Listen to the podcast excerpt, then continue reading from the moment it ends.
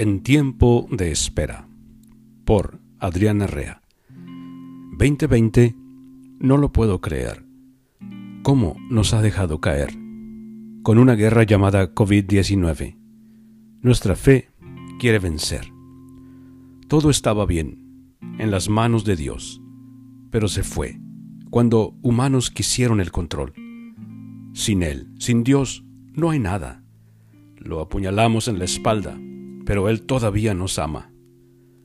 Todo fue cancelado, menos la fe, gracias a nuestros sacerdotes. No se fue.